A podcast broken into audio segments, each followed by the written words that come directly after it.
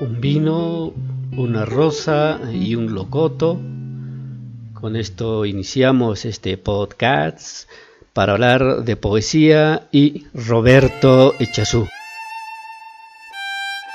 Nunca hubo en el pueblo labrador más fuerte y rudo, famoso por los decires según cuenta la gente. Un día en los lejanos y polvorientos parajes del camino ajeno, a los afanes que acarrea la muerte lo llamaron Cipriano del Olvido. Después el sol alumbró los surcos y nació otra vez la vida. Roberto Echazú es un poeta eh, que nació en Tarija el primero de mayo de 1937. Realizó sus estudios secundarios en el Colegio Nacional San Luis de la ciudad eh, de Tarija. Una carta no fechada por su contenido hace pensar que fue escrita y enviada por Roberto Echazú en 1997 al poeta Antonio Terán Cabero, su amigo entrañable, así llamado en la misma, y dice así. No tengo a mano nada para enviarte, un vino, por ejemplo. Sin embargo, humildemente te envío todo lo que tengo a mano y poseo con certidumbre una rosa y un locoto. Archivo personal de Antonio Terán Cabero. Es un estudio introductorio realizado por la poeta y escritora Vilma Tapia Anaya ella estudió ciencias de la educación en la Universidad Mayor de San Simón.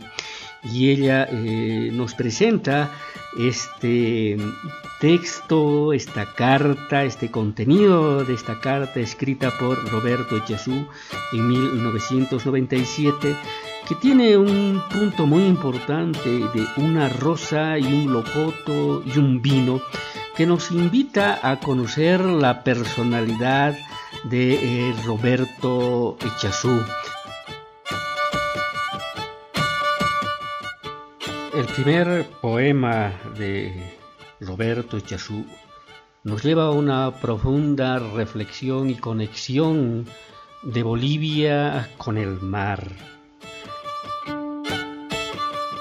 1879, publicado a sus 24 años, con un profundo pensamiento eh, tan complejo relacionado con la guerra del Pacífico en que Bolivia y Perú como aliados lucharon contra Chile.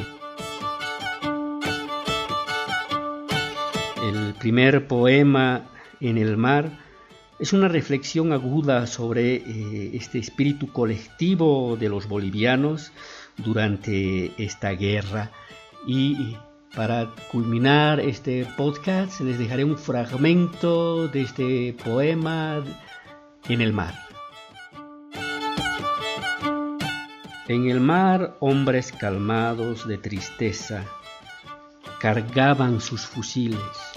Mujeres y niños, hombres y viejos morían alegremente. La fealdad los llenó de alegría, ya madura la muerte.